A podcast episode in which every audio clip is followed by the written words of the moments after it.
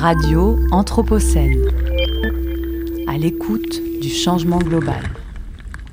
Et bonjour à toutes et à tous. Euh, les regards sur l'actualité, c'est fini, mais vous êtes toujours bien installés sur Radio Anthropocène. Je suis François de Gasperi et j'ai le plaisir d'animer ce nouveau mercredi de l'Anthropocène. Une heure pour réfléchir ensemble aux enjeux des mondes urbains anthropocènes. Et cette semaine, nous nous jetons à l'eau en compagnie de Pierre Suchet et de Jean-Louis Michelot et nous partons explorer les rivières et les autres cours d'eau urbains. Bonjour à tous les deux. Bonjour Pierre Suchet. Bonjour. Bonjour Jean-Louis Michelot. Bonjour. Alors, les présentations s'imposent. Euh, Pierre Suchet, vous êtes ingénieur de formation, informaticien, c'est bien cela? Oui, c'est ça. Enfin, mécanicien. Mais c'est pas vraiment pour cela qu'on vous qu'on a le plaisir d'être en votre compagnie ce soir. C'est plutôt pour votre activité de photographe que nous vous recevons, et notamment pour une nouvelle exposition qui s'ouvre demain à Archipel, maison de l'architecture, sur la place des terreaux à Lyon, où nous avons la joie d'avoir installé notre studio euh, radio Anthropocène. Et cette exposition s'appelle Rivières urbaines, enquête géophotographique. C'est bien cela? C'est ça. Quatre enquêtes géophotographiques. Quatre enquêtes géophotographiques.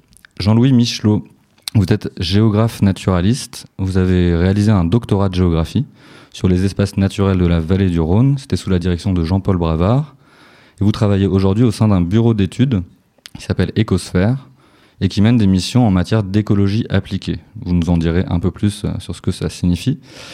Mais vous avez également, enfin, vous avez également publié un ouvrage euh, d'exploration sensible qui s'intitule Sur le Rhône, navigation buissonnière et autres explorations sensibles aux éditions du Rouergue en 2020.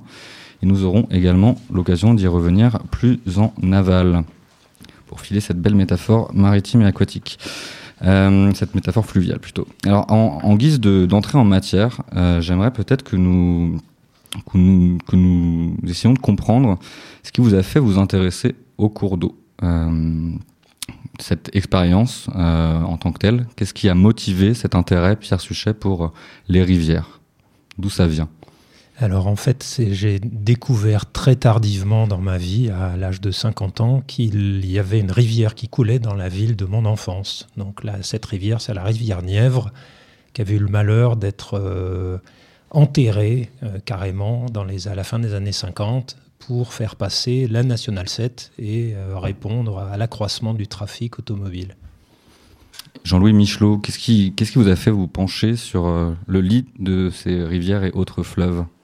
Je pense qu'il y a deux niveaux. Il y a un premier niveau qui remonte à l'enfance. Moi, mon père était pêcheur, euh, et pêcheur de truites, donc cette espèce de, de proximité euh, physique avec l'eau qui court, euh, c'est quelque chose de, de, complètement fondateur.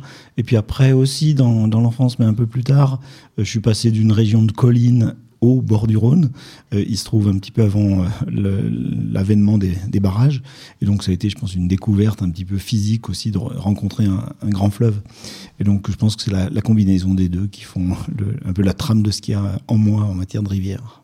Et j'ai cru lire également dans la présentation de cet ouvrage sur le Rhône, je n'ai pas eu, l'occasion d'explorer euh, de, manière intensive, euh, mais que vous aviez eu une expérience personnelle également, euh, une expérience où vous avez pu être hospitalisé avec une chambre qui donnait sur le Rhône. Est-ce que j'ai bien lu? Oui, oui, c'est le point de départ du, livre, et c'est une réalité. Hein, C'est-à-dire que j'ai été euh, opéré d'une tumeur, et à un moment donné, on, on m'a demandé si je réservais une chambre avec ou sans vue sur le Rhône. J'ai choisi un petit peu par hasard l'option avec vue sur le Rhône, sans vraiment me rendre compte de ce qui se jouait derrière. Et euh, ben, ma sortie de, euh, du coma, enfin du coma, de, l'anesthésie s'est fait en présence et en compagnie d'un fleuve et qu'il y a une espèce de reconstruction euh, qui se fait avec cette, espèce d'être qui était à côté de moi pendant les jours de ma, sortie d'opération. Voilà. Si, je vous demande tous, ces détails, c'est que j'aimerais peut-être partir de, de, essayer de comprendre en fait ce, ce, que nous font les rivières, ce, ce qu'elles nous produisent comme effet, euh, puisque l'un et l'autre, par vos activités, par vos, vos écrits, par vos photographies, vous avez été touché euh, finalement par, par, par, une rivière, par un cours d'eau, et, j'aimerais comprendre ces, les émotions qu'elles qu qu produisent euh, chez vous, euh, Pierre Suchet. Qu'est-ce qui, qu dans quelle mesure elles vous touchent, elles vous affectent ces rivières que vous parcourez? Bah, L'émotion première, c'est la Nièvre, euh, la stupeur de découvrir une rivière à, côté de laquelle j'étais complètement passé par son invisibilisation. Euh, donc stupeur, euh, puis après une phase de colère en disant pourquoi, pourquoi on, m'a volé une rivière, quoi. On m'a volé des souvenirs d'enfance potentiels de cette façon-là. Et, l'émotion d'après, c'est bah, de, chercher à comprendre euh, et j'ai commencé à la remonter. Et, justement, si on rentre un petit peu dans le détail euh, de votre exposition, vous le disiez, il y a quatre enquêtes géophotographiques et vous accolez à certains cours d'eau. Je vous laisserai préciser lesquels sont, quels sont ces cours d'eau, euh, mais vous, vous accolez des épithètes. vous allez parler d'une Nièvre.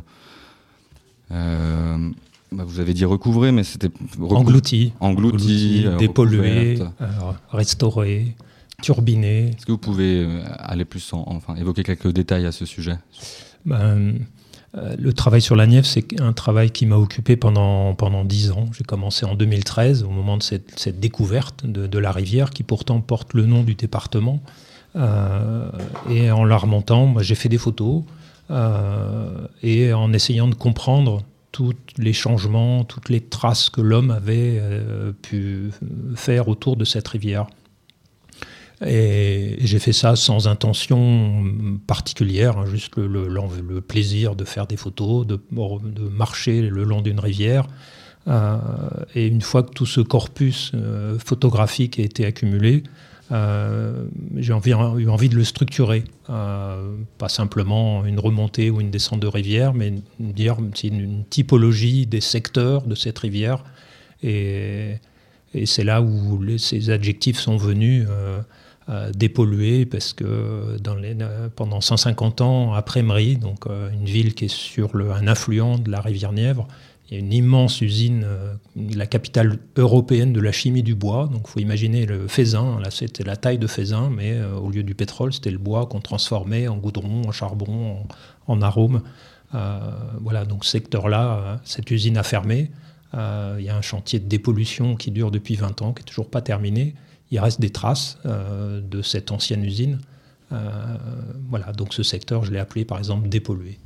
Alors, on, voit les, usages euh, nombreux et les, dynamiques contradictoires en termes d'usages qui peuvent exister autour de ces cours d'eau. Vous parlez de la pollution, de l'industrie, du, plaisir également, et j'ai essayé de revenir sur cette notion d'émotion. Vous évoquez à la fois la colère euh, face à cette découverte, cette redécouverte d'une rivière qui vous a été invisibilisée pendant des années, euh, et en même temps de la, joie euh, de cheminer le long de cette rivière. Jean-Louis Michelot, vous, vous nous avez parlé de la nostalgie, dans une certaine mesure, de cette rivière de l'enfance. quelles sont les, les autres émotions que vous invoqueriez pour décrire votre expérience euh, à la rivière, sachant que vous mobilisez également le terme de géographie sensible. Est-ce que vous pouvez nous, préciser un peu cela? Oui, alors simplement par rapport au, mot de nostalgie, non, je n'irai pas forcément utiliser ce mot-là. C'est-à-dire, ce dont je parlais, c'était un peu les fondamentaux de comment on fonctionne, de qu'est-ce qui nous motive. Et c'est maintenant que je me dis, tiens, il y a les deux, les deux origines que j'ai citées tout à l'heure. Mais pour moi, ce n'était pas de l'ordre de la nostalgie. Après, la notion de géographie sensible, euh, je dirais que ce qui s'est passé, c'est que euh, j'ai fait un, doctorat de géographie. Je suis ingénieur écologue, donc euh, j'ai fait des centaines et des centaines d'études pour essayer de rationaliser l'environnement, etc., pour aider la décision publique.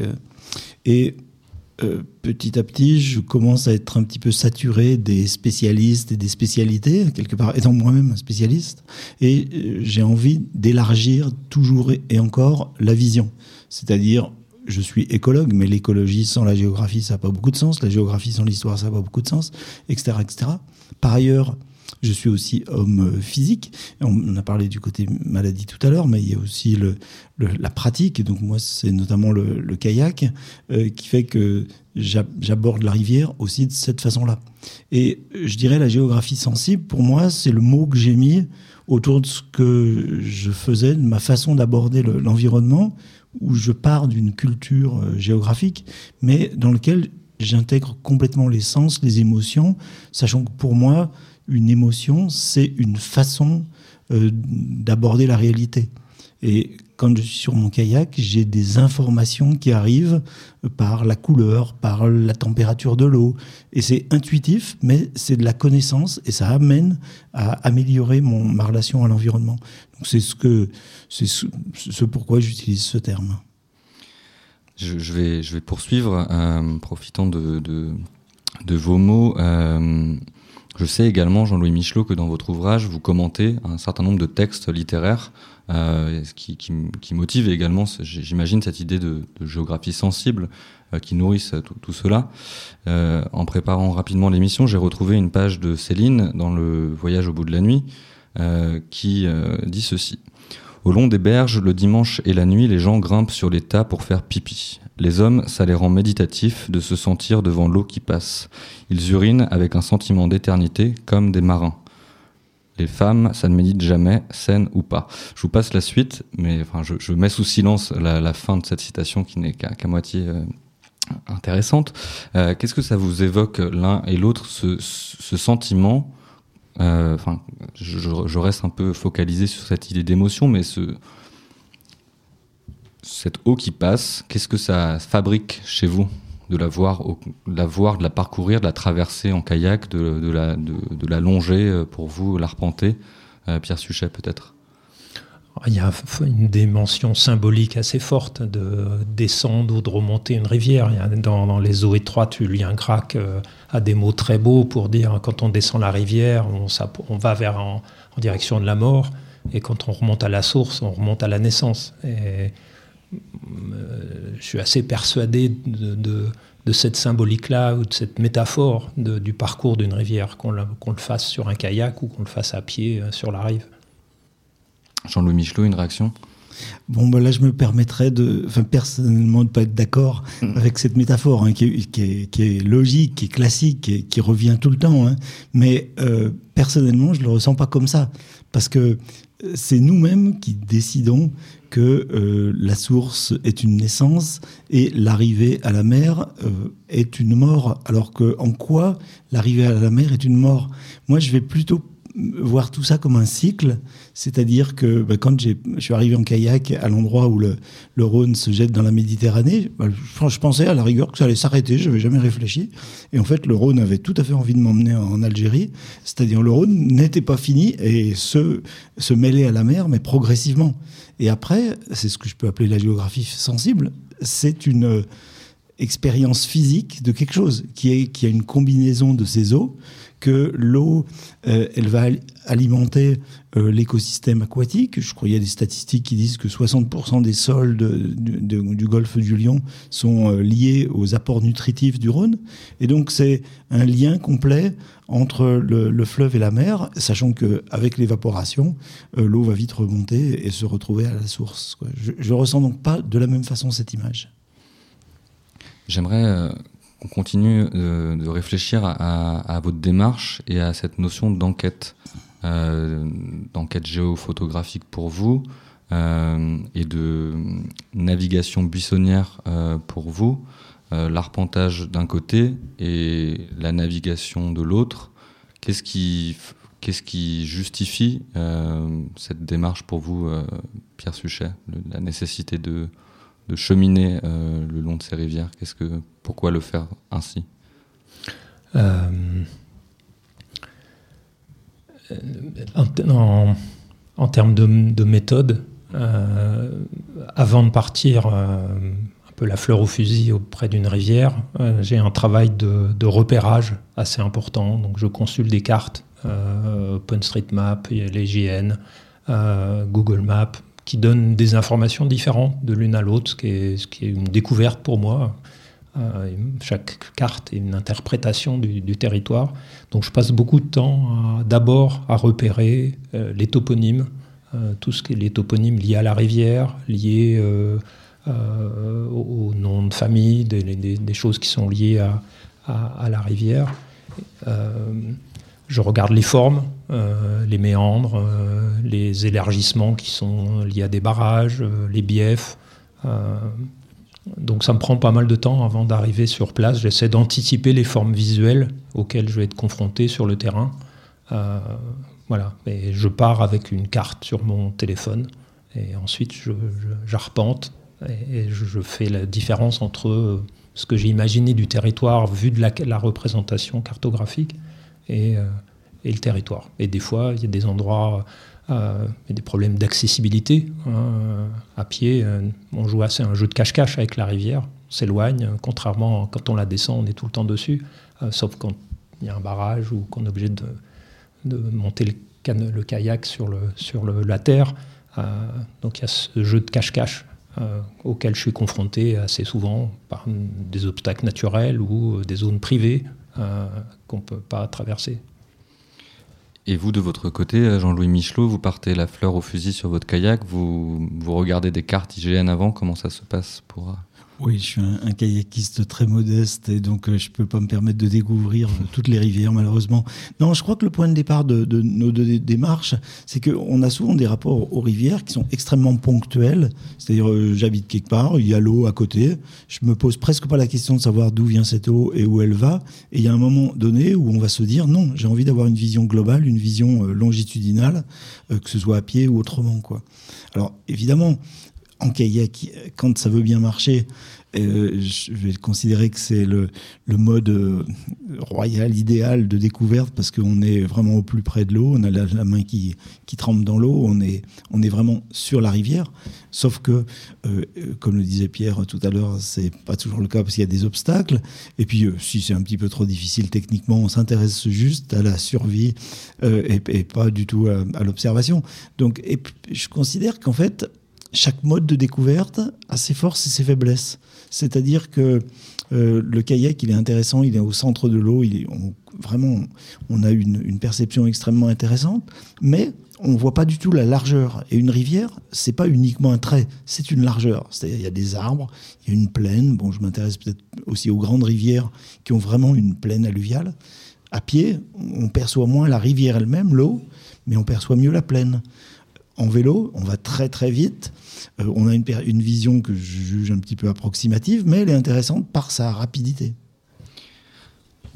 Je vais me permettre d'esquisser le, le, qualificatif de sourcier pour vous nommer l'un et l'autre, euh, puisque dans une certaine mesure, vous êtes des chercheurs d'eau et vous, Pierre Suchet, vous le disiez, vous, vous arpentez ces territoires. Parfois l'eau est visible, parfois elle est invisible, parfois il y a des obstacles, on doit les, contourner.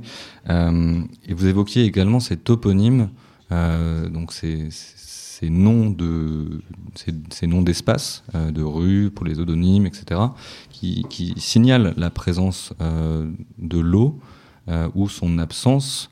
Euh, qu'est-ce que ça vous évoque cette idée de chercheur d'eau, Jean-Louis Michelot?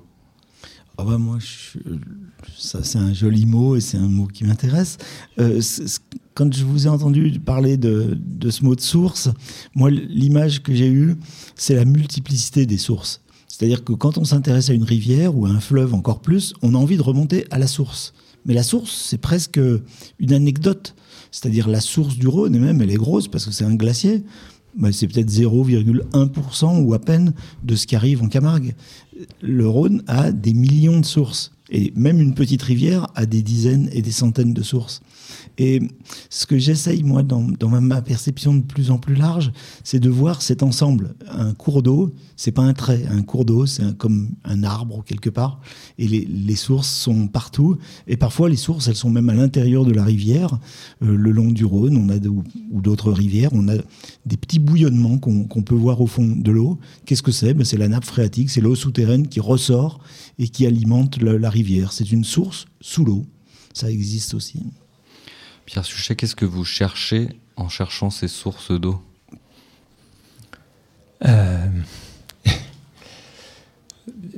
Il y a une partie d'exercice intellectuel euh, qui est assez stimulante. cest euh, au fur et à mesure de mes pérégrinations, à chaque fois je reviens, je prends des photos et je me pose la question à quoi ça sert? j'ai besoin de comprendre. J'ai une formation d'ingénieur.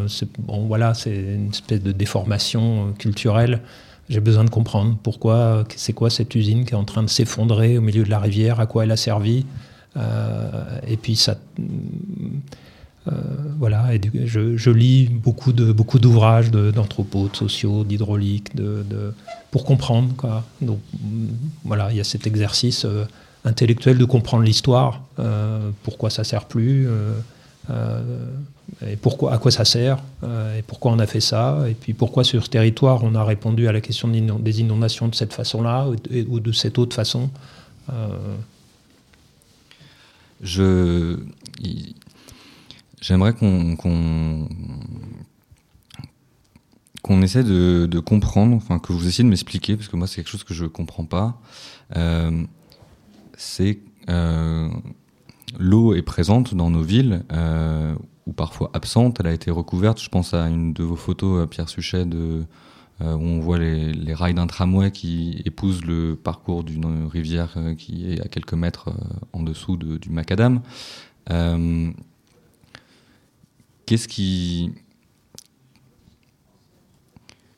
Qu'est-ce qui fait qu'on n'est plus en mesure d'avoir, euh, au-delà d'un rapport utilitaire à la rivière, euh, qui serait celui de, je parlais pour moi, hein, mais euh, d'un rapport peut-être commercial pour le transport de marchandises. J'aimerais qu'on aborde un peu ces, différents enjeux d'usage et, peut-être poursuivre par rapport à, cette expérience du, notamment de, la pandémie, du Covid et du confinement, où euh, la place de la nature en ville euh, s'est refaite jour particulièrement avec une acuité profonde et au-delà du vert de la ville. moi, je vous prends une expérience personnelle de l'écoquartier de la Confluence à Lyon, que avant la pandémie, je ne trouvais pas particulièrement séduisant ou même plutôt peu attractif et euh, avoir ces parterres d'eau, avoir ces miroirs, euh, etc. En fait, euh, aujourd'hui, je me verrais, je me projetterais dans ce type d'espace urbain. Est-ce que vous avez un conseil, une remarque à l'égard de ce, monologue, Pierre Suchet? C'est sûr qu'avec ces dix ans passés à, arpenter les rivières, mon rapport à l'eau s'est complètement transformé jusqu'à, euh, jusqu'à l'âge de 50 ans, l'eau, pour moi, c'était on tourne le robinet, l'eau courante arrive, elle est potable, et puis les eaux usées, elles partent dans un tuyau, c'est pas trop où, et puis le, rapport était euh, assez, assez succinct. Et euh, par ces arpentages, il y a une relation très forte qui s'est créée entre les rivières et moi. dès que j'arrive dans une ville maintenant, je cherche où, passe l'eau, où est la rivière et, quelle forme elle a et comment la ville a fait avec la rivière. Jean-Louis Michelot. Moi, je pense que le, début du XXe siècle, ou, une bonne partie du XXe siècle, a été le temps vraiment de, la spécialisation. Quoi. On, on, spécialise les lieux, on spécialise les activités, les rivières servent à une ou quelques activités. Euh, moi, j'ai travaillé euh, particulièrement sur le, fleuve Rhône. J'ai fait un, espèce de listing, une espèce d'étude de ce qu'on appelle les services écosystémiques, c'est-à-dire ce que l'écosystème Rhône nous apporte. Je suis arrivé à à peu près à 80 euh, services différents. Mais dans la pratique, pendant des décennies, le fleuve a été aménagé pour un usage, l'hydroélectricité. Et je pense qu'il est fondamental d'arriver à avoir la perception des 79 autres et d'arriver à gérer le fleuve aussi pour les 79 autres, sans parler des besoins euh, des non-vivants eux-mêmes, des non-humains eux-mêmes. Alors sans, faire euh, la liste des 79 autres euh, services écologiques, est-ce que vous pourriez nous en évoquer ce que vous considériez comme majoritaire, enfin essentiel pardon? Bah, ici on est à Lyon. Prenons quelqu'un qui habite à Lyon sur les quais. eh ben, il boit il boit un verre d'eau. Cette eau, elle vient d'où? Elle vient de la nappe qui a été alimentée par le Rhône. Euh, il boit du Rhône. Euh, ensuite, il va manger des fruits et légumes. Les fruits et légumes de la région sont très largement irrigués par le fleuve Rhône. Euh, il habite dans une maison en pierre qui ont été descendues au XIXe siècle en bateau depuis le Jura par le Rhône. et il a de l'électricité, qui sont soit par les barrages, les usines hydroélectriques, soit par les centrales nucléaires, qui s'est produit par le Rhône. Sa vie est intimement, fondamentalement dépendante du Rhône. Et on peut même aller plus loin. Il va passer ses vacances sur la côte d'Azur en longeant le fleuve Rhône et la vallée du Rhône. Et probablement même ces gènes euh, sont très largement liés euh, aux migrations humaines qu'il y a eu. Hein. Le, Élisée Reclus euh, dit que le Rhône, c'est le chemin des nations, un grand axe d'échange humain. Et probablement les gènes de ce brave lyonnais sont largement marqués par le, les migrations rhodaniennes. Pierre Suchet, dans, vos, dans ces quatre enquêtes géophotographiques que, que vous donnez à voir au sein de cette maison de l'architecture qui est Archipel, vous le disiez, euh, vous adoptez une démarche d'arpentage et vous remontez de l'amont à l'aval ou de l'aval à l'amont, tantôt de l'un, tantôt l'autre, mais ce qui donne à voir une, une variété d'usages et de et de oui d'usages liés à ces rivières. Est-ce que vous pourriez nous donner un exemple en particulier et commenter ce linéaire que vous remontez euh, de l'amont à l'aval et, les différentes pratiques qui sont associées euh, et qui témoignent de cette histoire, dont nous parlait euh, Jean-Louis Michelot à l'instant. Si on prend, la, si on prend le, le Furan, euh, il y a une histoire euh, forte entre la, ville et, la rivière, avec des particularités liées à l'histoire de, la ville, puisque la, croissance urbaine de Saint-Étienne a été fulgurante au XIXe siècle, avec des problèmes d'approvisionnement en eau euh, qui ont été, après des longs moments de réflexion, résolus, en tout cas en partie, par la construction de barrages. donc le barrage du gouffre d'enfer, puis le barrage du, Pas du Rio. Euh, qui ont permis à la fois de, décréter les crues, qui étaient très violentes euh, sur le Furan, et puis à la fois euh, de, soutenir l'étiage à l'époque où il y avait une grosse partie de la fabrication des armes françaises la manufacture d'armes de, Saint-Étienne. Et puis beaucoup de, beaucoup de moulins qui utilisaient la force hydraulique pour fabriquer la farine, aiguiser des couteaux, etc on le voit, la, rivière façonne et fabrique l'identité euh, de la ville, et elle fabrique même l'inconscient de la ville.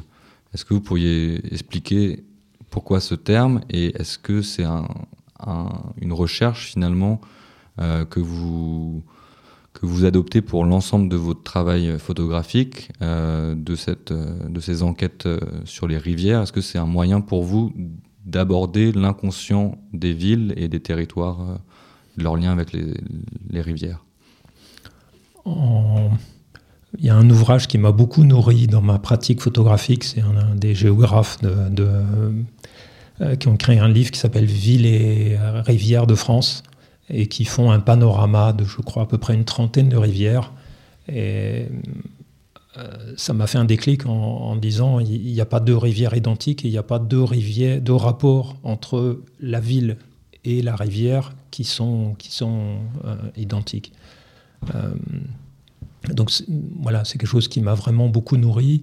Euh, et une des questions aussi qui est un peu paradoxale en photographie, ce qui m'intéresse, c'est comment représenter l'invisible. Une rivière enterrée, ben, comment on la photographie. Si on n'a pas le droit de descendre dans, le tunnel souterrain, ce qui est le cas par exemple sur le Furon à Saint-Étienne, ben, je parcours en surface. Et pour ça, il y a un photographe anglais qui s'appelle John Davis, qui a publié il y a une dizaine d'années un, livre qui s'appelle euh, Hidden River, donc la rivière cachée. Il a parcouru la Tirtaine qui coule à Clermont-Ferrand, euh, mais en grande partie en enterrée, c'est-à-dire qu'elle elle ressort, elle, elle, repart en souterrain. Euh, voilà, c'est quelque chose qui me. L'invisibilité est un thème qui me travaille depuis longtemps dans la photographie au-delà de, de, de l'invisible, euh, on va peut-être, on va essayer de revenir à des, des préoccupations plus matérielles, euh, mais tout autant liées à la santé. Euh, j'aimerais peut-être, Jean-Louis Michelot, vous entendre sur l'état de santé de nos cours d'eau. vous évoquiez l'histoire des usages qui ont pu exister sur le fleuve Rhône. Aujourd'hui, en tant qu'écologue, c'est aussi votre casquette, quel état de santé euh, vous brosseriez pour décrire nos, cours d'eau français? Je pense que tout ça est très paradoxal, c'est-à-dire que il y a eu des périodes où il y avait une, présence humaine au bord des cours d'eau extrêmement forte. C'est-à-dire si on va chercher l'eau au quotidien, si on va se laver, si on va laver les affaires au quotidien, il y a une présence énorme. Et je pense qu'on a souvent du mal à représenter, ou alors il faut aller à l'étranger, il faut aller dans les pays du Sud, etc., pour voir ce, cette, omniprésence humaine au, bord de, l'eau. Ce qui fait que l'image qu'on peut avoir de, de, cours d'eau, je pense entre guillemets d'autrefois, euh, qu'on peut imaginer comme des cours d'eau très bucoliques, sauvages, etc., n'étaient pas du tout sauvages euh, sur la gestion de la végétation, parce que la végétation était vraiment très utilisée, etc. L'eau aussi, puis sur la qualité, puisque bon, dès que les activités sont devenues euh, plus importantes, notamment au 19e siècle, la qualité des eaux s'est vraiment très très fortement dégradée. Donc on a eu peut-être une période avec une présence humaine forte, mais euh, sans qu'il y ait une remise en cause fondamentale du, fonctionnement de la rivière. Là, je parle plutôt de grandes rivières comme le Rhône, c'est-à-dire en fait, on est très présent, mais on ne change pas grand-chose au fonctionnement. Et puis après, petit à petit, il y a eu euh, des, activités euh, plus fortes avec de, tous les endiguements, tous les barrages, tous les canaux, toutes les dérivations, etc. Et puis la pollution. Et donc on a cette période-là, je dirais, du, qui a culminé au XXe siècle avec ces, rivières utilitaires très dégradées. Et puis on a eu ensuite un, mouvement d'amélioration qui est quand même très significatif. Alors c'est en particulier pour la qualité des eaux, c'est flagrant. On avait un problème bactériologique, quoi. Les égouts et les eaux usées allaient dans, dans les rivières. Et euh, c'est pas c'est plus le cas aujourd'hui, enfin beaucoup moins avec euh, une épuration qui est quand même significative. Donc avec vraiment une, une grosse amélioration de la, de la qualité. Je, me permets juste une saillie. Euh, Anne Hidalgo a annoncé qu'elle allait se baigner dans la, dans la Seine pour les Jeux Olympiques. Est-ce que vous lui conseillez de le faire ou pas, eu égard à la qualité microbiologique de l'eau de la Seine? Non, non, j'ai aucune expertise par rapport à ça. Je dirais, elle peut bien se baigner si elle a envie. Je lui conseillerais peut-être pas de trop ouvrir la bouche, mais euh, enfin, je, parle quand elle se baigne. Le reste du temps, je me permettrai pas. Euh, non. Euh, Franchement, je pense qu'on a peur de l'eau et je pense qu'on a trop peur de l'eau sur cette question de la baignade. C'est-à-dire que moi, notamment sur le Rhône, je suis surpris par le fait que quand on va en Suisse, tout le monde se baigne. Euh, dans les rivières et en France, personne se baigne dans les rivières. Je pense qu'il y a un espèce de fantasme de l'eau polluée, de l'eau. Et euh, moi, je, pense presque que c'est une volonté enfin, de certains peut-être de se couper, de couper la population des rivières. Et je pense que quand les gens se remettront un peu plus à se baigner dans les rivières, ils auront encore plus envie de les protéger. Donc euh, je pense qu'il ne faut pas trop avoir peur des rivières. Et à ce titre, Pierre Suchet, ça, m'évoque euh, des photographies de, vos expositions euh, avec des panneaux, des panneaux d'interdiction de baignade. Est-ce que vous pouvez commenter? J'en ai deux en tête et elles sont très différentes l'une de l'autre. Oui, c'est une, figure récurrente dans, mes, pérégrinations. Les, les, panneaux euh, baignade interdite, c'est soit un panneau rouge avec des lettres euh, écrites en français, soit c'est des pictogrammes avec euh, un baigneur et puis une, barre qui interdit la, baignade. Donc dans l'expo, effectivement, il y en a une, c'est la Nièvre. On peut deviner les raisons, c'est-à-dire qu'on est en bas du canal de dérivation et on va s'approcher de la confluence avec la Loire. on peut imaginer que c'est une zone de remous et qu'effectivement il y a des dangers de, noyade euh, à cet endroit-là. Euh, mais je ne suis pas spécialiste en, trajectoire des corps dans, l'eau. Mais, euh, et l'autre, c'est une photo que j'ai prise au bord du fleuve Lèze à Montpellier, à l'endroit où la ville a déplacé son hôtel de ville, au bord de l'eau. Et ils ont construit un grand bassin dont la surface est à la hauteur de la plus haute, euh, les plus hautes eaux connues. Donc la, plus grande crue que le Lez ait pu, pu trouver. Et dans ces bassins qui sont pourtant de construction récente, je trouve qu'on a un peu raté une occasion d'en faire un endroit où on puisse se baigner. Et justement, c'était à cette photographie-là que je pensais. Euh, cette eau dans des bassins, euh, donne l'impression que en fait la fonction de l'eau est purement ornementale en ville. Hmm. Euh, comment on, fabrique de l'appropriation et du coup du soin envers euh, des cours d'eau s'ils sont uniquement canalisés, euh, mis dans des bassins, etc. Jean-Louis Michelot. bah, je pense effectivement qu'on on a besoin d'une pratique physique et d'avoir le, le, contact. Quoi. Donc là, effectivement, sur ce que vous dites sur le, la, nature ou la rivière comme un spectacle, c'est très bien.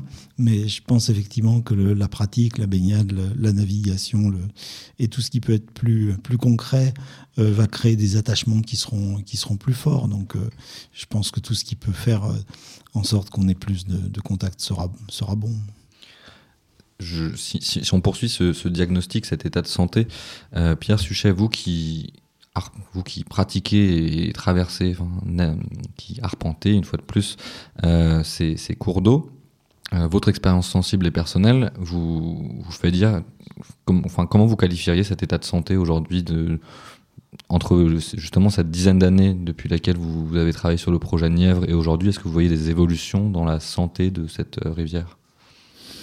Alors, je vais parler plus en tant que photographe. Hein. Je ne suis pas éco-toxicologue, je ne suis pas. Euh, euh, voilà, même si je lis des ouvrages dans, dans ce domaine-là, je n'ai pas la prétention d'avoir une, connaissance. Euh, mais votre regard photographique Mais en tant que regard photographique, moi j'ai vu à la Nièvre, ça m'a J'étais stupéfait un jour de voir qu'une petite usine chimique avait été complètement euh, supprimée du, paysage de façon très très professionnelle. Il n'y avait vraiment aucune trace. Bon, c'est plutôt voilà, ça va, ça va dans le bon sens. Il restait juste les grilles de, pompage ou de, filtration de l'eau en, entrée de l'usine. Euh, euh, je réfléchis dans les, sur l'Iseron, ben, j'ai vu des, seuils euh, être euh, supprimés. le seuil de, de, Taffignon, par exemple, qui était un immense seuil, très beau, très photogénique, mais voilà, un seuil absolument infranchissable par quelques poissons que, que ce soit. Donc globalement, j'ai tendance, j'ai le sentiment d'arriver à une période où les rivières on prend plus soin des rivières qu'on a pu le faire pendant la révolution industrielle ou pendant après, guerre. Et alors du coup, vous devancez euh, ce, temps de, discussion que, j'aimerais aborder maintenant après ce diagnostic de santé. Euh, peut-être envisager plus une partie pronostique. Euh, aujourd'hui, Jean-Louis Michelot, vous qui êtes écologue, qui travaillez dans un bureau d'études, euh, quels enjeux vous voyez à la, prise en soin de, ces, milieux que sont les rivières alors là, juste pour continuer le diagnostic, hein, c'est effectivement on est dans un mouvement où il y a des forces qui sont intéressantes de, retour à la rivière. On, a parlé là de suppression d'usines, de suppression de seuils, de renaturation, d'enlever des, digues, de redonner un espace de, respiration au cours d'eau. Donc on a, on a une tendance. Euh, assez forte, je pense, au, niveau euh, mondial ou occidental, euh, qui, est, vraiment intéressante. mais il y a aussi des forces qui sont négatives dans la période actuelle, qui sont la pollution, j'ai parlé d'une amélioration, mais évidemment, l'actualité lyonnaise le prouve, c'est absolument pas terminé et il y a bien des polluants qui sont encore dans l'eau, stockés dans les sédiments et qui continuent d'arriver. Euh, avec toutes sortes de, toxiques euh, dont on ne connaît pas forcément très très bien, euh, ni peut-être l'origine, mais surtout la destination, hein, les microplastiques, etc. etc. Et puis, deuxième chose fondamentale, c'est le changement climatique. C'est-à-dire que si on regarde la moitié sud en particulier de la France, il y a des suivis qui ont été faits sur les 50 dernières années sur des rivières où il n'y avait absolument aucun aménagement et qui sont suivis pendant 50 ans globalement, dans le sud de la France, les débits totaux diminuent. Il y a de moins en moins d'eau, parce qu'on peut avoir une tendance en pensant le changement climatique, parfois il y a plus d'eau, parfois il y a moins d'eau, etc. C'est un peu vrai, les écarts augmentent, n'empêche que le débit total a tendance à diminuer. Et ça, c'est évidemment fondamental par rapport à votre question. Euh, ben, on va s'habituer à une pénurie et on aura de plus en plus de pénurie d'eau. Donc, euh, euh, on est dans cette période-là, une période où il y a une il y a des forces positives, il y a des forces négatives, et j'aurais du mal à faire un pronostic. Je, poursuis d'ailleurs cette partie diagnostic que vous avez eu la, belle idée de, continuer, d'aller plus en avant eu égard à ce ralentissement du débit, ça pose des problèmes très concrets par ailleurs. la question du refroidissement des centrales nucléaires. je pense également d'un autre côté à la question des crues. Est-ce qu'on peut, on, peut continuer de détailler un petit peu les, enjeux que pose aujourd'hui la question de l'Anthropocène, puisqu'on est sur Radio Anthropocène, à nos différentes rivières et, et cours d'eau urbains, Jean-Louis Michelot? Ben, de moins en moins d'eau en général. Ça veut donc dire que dans, les, rivières où les, débits sont euh, assez faibles, assez critiques, ben, c'est un, manque d'eau brute euh, pour euh, l'usage. Et ça peut être y compris dans certains cas pour des captages d'eau potable où les, où les puits, peuvent se retrouver plus ou moins à sec. évidemment, pour tout, tout, ce qui est l'agriculture, etc., c'est moins d'eau, donc plus de tension sur l'eau. quoi. Après, sur l'écosystème lui-même, euh, moins d'eau, ça veut dire aussi que ça va se réchauffer plus vite. Et euh, si je prends l'exemple de la truite, qui est un petit peu le, poisson modèle euh, des rivières courantes, rapides, c'est une espèce qui a besoin d'une eau assez fraîche. Peu d'eau, de l'eau ralentie, de l'eau qui sera plus chaude, bon, ben, l'espèce va, disparaître. Donc on voit bien qu'il y a une, peut y avoir une dégradation générale, sachant que, bah, comme vous l'avez dit, hein, certains usages critiques du type euh, euh, refroidissement des centrales nucléaires sera évidemment euh, complètement impacté.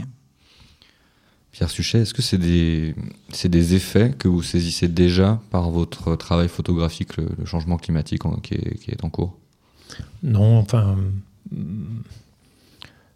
non, je pense que c'est un travail qui nécessiterait du temps, du temps long. Euh, du temps long, c'est une, préoccupation que j'ai, c'est-à-dire de dire, euh, j'entends par exemple la métropole de Lyon qui annonce qu'elle va euh, se protéger contre Q200, alors qu'aujourd'hui elle se protège contre Q30, donc des, crues de, de, périodicité trentenale et bicentenale je me dis ça, ça va avoir un impact sur le paysage. Donc j'ai regardé les cartes des endroits où la ville pense renforcer certaines digues ou les, ou les rehausser, je ne sais pas. Donc ça fait partie des choses qui m'intéressent, c'est-à-dire euh, comment, quelle est la situation du paysage aujourd'hui et puis euh, qu'est-ce que ça sera, qu'est-ce que ça sera dans 10 ans, qu'est-ce que les photographes dans 10 ans, 20 ans, 30 ans euh, pourront faire. pour la Nièvre, j'ai fait un exercice inverse, c'est-à-dire que j'ai collectionné les cartes postales anciennes.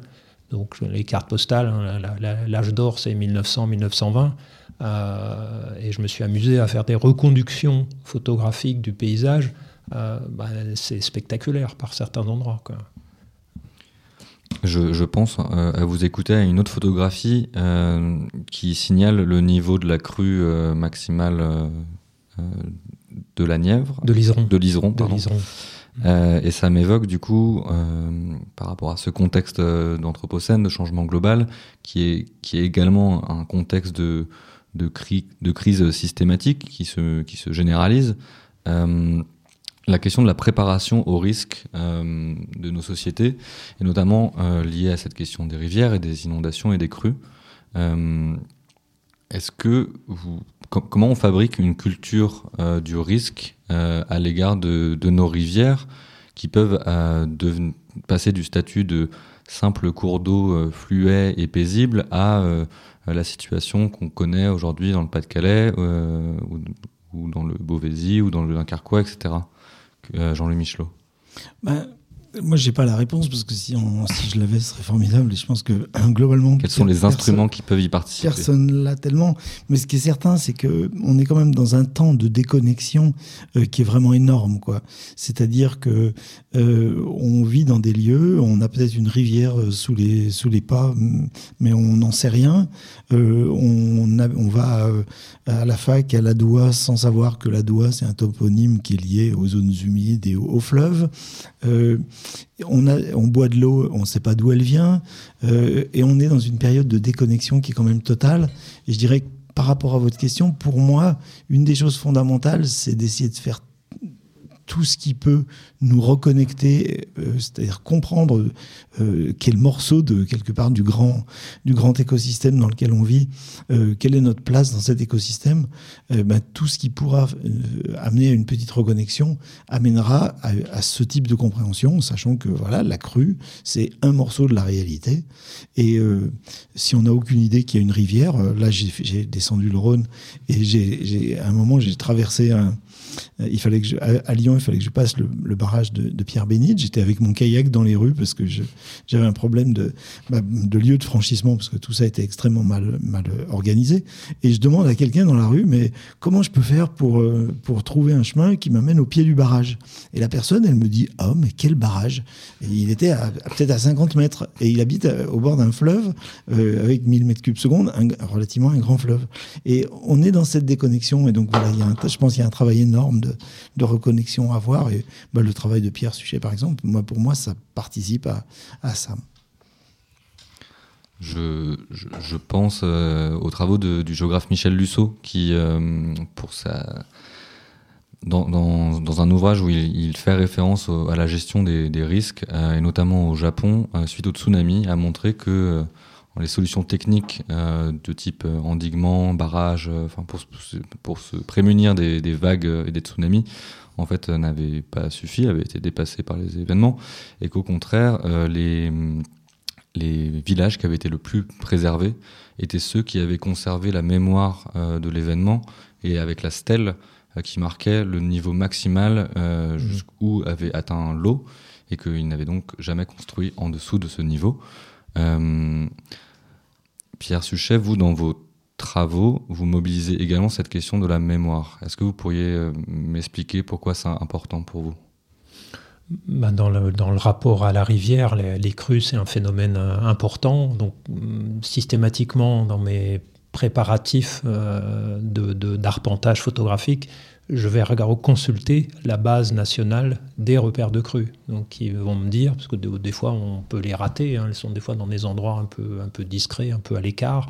Euh, et c'est des objets que j'aime bien collectionner, euh, parce qu'elles sont toutes différentes. Il y en a, c'est un trait, euh, un trait au burin dans la pierre avec la date. à Nevers, il y a une magnifique échelle de crue avec des hauteurs, mais absolument colossales, quoi, avant, le, avant le pont Loire à Nevers.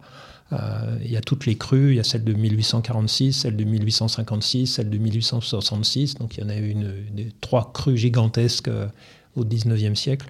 Donc voilà, c'est les marques un peu euh, du 19e siècle. Et puis il y a les, les, marques de crues normalisées aujourd'hui, qui sont toutes un peu le, le, même format, peut-être moins poétique que, que, les anciennes, mais c'est quelque chose qui, qui m'intéresse parce que bah, ça convoque la mémoire et puis le rapport à l'eau et, et, euh, ben le, ce côté ambivalent de, s'installer en zone inondable. C'est à la fois quelque chose d'extrêmement grave. Dans toutes les, les, interviews, les enquêtes que la chercheuse Marie-Lise Côté a fait, ben les gens disent c'est, c'est agréable, ça apporte de la fraîcheur, c'est, c'est reposant, euh, il y a des effets même médicaux, paraît-il, à la vue d'une rivière.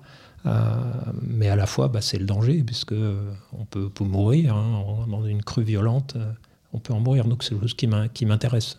Et ça, c'est aussi, on revient à l'invisible, puisque la marque de crue est une trace visuelle de l'invisible. Jean-Louis Michelot, une réaction? Je, je, suis tout à fait d'accord, sachant que ce qui est difficile dans la crue, c'est que c'est un événement qui est ponctuel dans le temps. Et Maintenant aussi, où les gens euh, déménagent plus souvent, ben voilà, ils arrivent plus souvent dans un endroit dont ils connaissent pas la mémoire, alors qu'on parle de gens qui étaient là depuis des générations, qui avaient cette connaissance.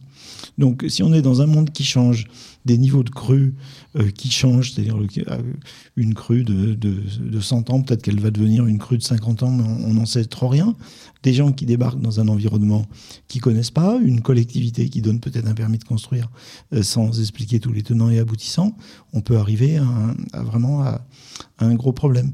Donc, je pense que c'est c'est nécessaire aussi de, s'imprégner de cette, cette question du temps et, du temps long et puis de, l'événement rare euh, qui, peut être, euh, qui peut être fréquent. Sachant que aussi en matière de crues, on va penser aux, crues relativement petites, on arrive à, à, bien appréhender les crues de 5, 10 ans, etc. Mais Demain, si on a une crue de fréquence euh, millénale, ce serait absolument normal d'un point de vue statistique. Eh ben, quelles seront les conséquences? C'est un petit peu difficile à, savoir et souvent la décision publique, elle ne peut pas prendre en compte toutes les situations. Donc on fait un petit peu l'autruche et on est peut-être obligé de faire un petit peu l'autruche. On, a évoqué cette question de la mémoire, cette question du décalage historique, euh, du recul à prendre pour anticiper au mieux, accompagner les populations qui vivent à côté de ces, espaces.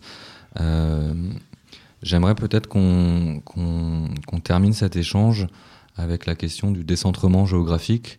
Euh, après le temps, l'espace, euh, j'évoquais le Japon. Pierre Suchet, à la lecture de la petite carte qui euh, initie l'exposition, j'ai cru voir que vous étiez voyageur en partie. Est-ce que le rapport aux rivières, au travers de vos explorations, vous semble être le même du, Rio Manzanares de Madrid à la vallée de l'Orica du Maroc, en passant par la Tamise à Londres et euh, à l'Iseron euh, lyonnais? Euh, Ce que je constate à chaque fois, c'est qu'il y a vraiment une relation très différenciée entre un territoire et sa rivière pour mille raisons, euh, des raisons géologiques, des raisons euh, historiques, des raisons démographiques, des, euh, des raisons culturelles. dans la carte de tous mes projets de rivière, il y a une photo qui est prise au bord de l'Orica, une rivière qui coule au sud de Marrakech. Et toute la population s'est installée dans le lit mineur. Donc il y a un îlot de sable et toute la population s'installe là avec des canapés, avec des, barbecues. C'est quelque chose qu'on voit assez. Enfin, en tout cas, j'ai pas vu moi euh, dans les autres territoires que j'ai pu euh, pu explorer. Et on sait pourtant que l'Orica a, subi des crues très violentes avec des avec euh, des, personnes qui ont été emportées par les crues. Euh, Jean-Louis Michelot, euh, je, voudrais qu'on réfléchisse, si on prend un peu de recul encore, pas trop pour être quand même collé au micro, euh, à cette question des cosmologies et cette manière qu'on peut avoir d'appréhender la rivière. si on se tient à la définition de Philippe Descola, on a une conception naturaliste de la nature. Je fais ici écho à une expérience qui a été donnée au mois d'octobre avec la visite d'un peuple euh, euh, autochtone originaire de, la Sierra Nevada de Santa Marta en Colombie qui s'appelle les Kogi. et vous avez participé à ce diagnostic de santé territoriale qu'ils ont conduit. La première fois, ils l'ont conduit sur la vallée de la Drôme, si je ne me trompe pas. Et cette année, c'était sur le, prendre le pouls du Rhône, finalement, de l'amont à l'aval. Est-ce que vous auriez pourriez nous dire ce que vous avez retenu finalement de cette euh, vision du monde qu'ils ont et de leur relation aux rivières, qui est, je crois, très importante? Oui, alors effectivement, c'était une expérience assez forte de les accompagner en gros entre Genève et, la Camargue. Alors, leur, euh, leur vision est, complètement fonctionnelle et systémique. C'est un peu la continuité de tout ce qu'on a dit, hein. c'est-à-dire qu'ils euh, perçoivent la, la, rivière comme un organisme vivant. Euh, avec des fonctions, et ils voient tout le temps l'ensemble. Quand ils ont été en Camargue, ils ont tout de suite parlé du glacier, alors que tous les spécialistes de la Camargue, ils ont complètement oublié le glacier. Et à chaque fois, c'est des choses comme ça, et c'est vraiment intéressant. Et ils posent des questions euh, qui nous emmènent un petit peu dans des retranchements. Quoi. On arrive quelque part, ils vont nous dire, bon, et les indigènes ici, ils sont où? Alors on peut trouver que c'est un petit peu une drôle de question, mais c'est une très bonne question. C'est qui a encore un lien profond avec ce fleuve? Ou alors il nous demande comment c'était ici avant la colonisation. Alors on se dit, ben non, on n'a jamais été colonisé. Ben si, on a été colonisé par des tas de choses, et c'est une très très bonne question. Et euh, il nous amène à ça, il nous amène vraiment à penser global, global, global, avec toujours une une analogie entre le, corps humain et puis le, fleuve. Le glacier, c'est le, cerveau qui amène une information. Le léman, c'est le, cœur vibrant du fleuve. un, endroit qu'on a visité était le, poumon du fleuve, etc. Et c'est vraiment arrivé comme une évidence à voir le, fleuve dans son ensemble, dans l'espace, dans le temps, euh, vivant, non vivant, humain, non humain, euh, euh, d'arriver à voir vraiment l'ensemble et le fonctionnement de l'ensemble. Est-ce que ça vous a donné des pistes de réflexion pour votre propre travail, de votre profession d'écologue? C'est peut-être euh, un petit peu hum, difficile de répondre ou c'est un petit peu indirect. Euh, c'est-à-dire ça m'a renforcé toujours dans cette recherche de, quelque chose de global. Après, euh, ils peuvent nous avoir posé des questions, là pour le coup, qui n'étaient pas évidentes, y compris en, baignant complètement là-dedans. C'est-à-dire en Camargue, ils, nous ont dit mais il faut s'occuper de la Camargue pour que les glaciers aillent bien. on raisonne de l'amont à l'aval, on raisonnera jamais de l'aval à l'amont. Donc là, c'est un petit peu un champ de réflexion. Et puis, euh, non, je pense que c'était très intéressant aussi pour l'importance de l'image, l'importance des récits. Quand on, parlait de, reconnexion tout à l'heure, c'est un petit peu ça. On voit bien que on a une volonté d'histoire, on a un besoin d'histoire euh, et de récits. Et, eux ont une culture orale et toutes les images qui mobilisent, etc. C'est quelque chose de très fort et qui nous aide à, comprendre. C'est donc plutôt de ce point de vue-là euh, que pour moi l'expérience était très très forte, plutôt que sur un diagnostic au sens premier. Pierre Suchet, ça vous inspire? Euh, régulièrement quand j'arpente les rivières et a fortiori quand je travaille à la chambre, qui est un, appareil un peu volumineux, euh, c'est un déclencheur d'interaction sociale. Euh, donc les gens qui me voient sont intrigués par l'appareil et donc je leur parle de ce que je suis en train de faire, de mon objectif. Et ça me fait un peu comme quand on se promène avec un chien en ville, euh, une, façon de, rentrer en contact avec les gens. Donc j'en profite pour leur demander quel est leur rapport à la rivière. Et c'est intéressant de voir les récits que les gens ont vis-à-vis de la rivière, notamment le Furan. Euh, des gens un peu âgés me disaient euh, les, les, bains colorés des teinturiers qui, pouvaient colorer la rivière de face rouge, verte et bleue avant que euh, on prenne des mesures de, défense contre la pollution. Donc, c'est des propos différents, mais. Mais écoutez, je crois qu'on va rester sur cette image terminale, cette photographie euh, colorée pour euh, conclure cette, cette journée. Un grand merci à vous, Pierre Suchet, d'avoir pris le temps de, venir échanger à notre micro. Et merci beaucoup à vous également, Jean-Louis Michelot. On vous souhaite une. Vous remontez le, le Rhône en sens inverse. Comment vous faites pour rentrer du coup avec votre kayak? Ah non, là pour le moment, je vais prendre des moyens plus classiques pour rentrer chez moi. J'imagine. Euh, cette euh, journée se conclut. Euh, c'est un, grand plaisir d'avoir pu animer ce nouveau mercredi de l'Anthropocène. Un grand merci à l'ensemble de l'équipe de Radio Anthropocène. Valérie Disdier, Lou Herman, Yinra Kratokville qui est à la technique et qu'on salue, Florian Fontpéry qui est déjà parti et Damien Rondepierre. Euh, je vous donne rendez-vous le 31 décembre en direct de la fabuleuse cantine pour aborder ensemble les questions de l'alimentation. 31 janvier, pardon. Merci beaucoup. Radio Anthropocène. À l'écoute du changement global.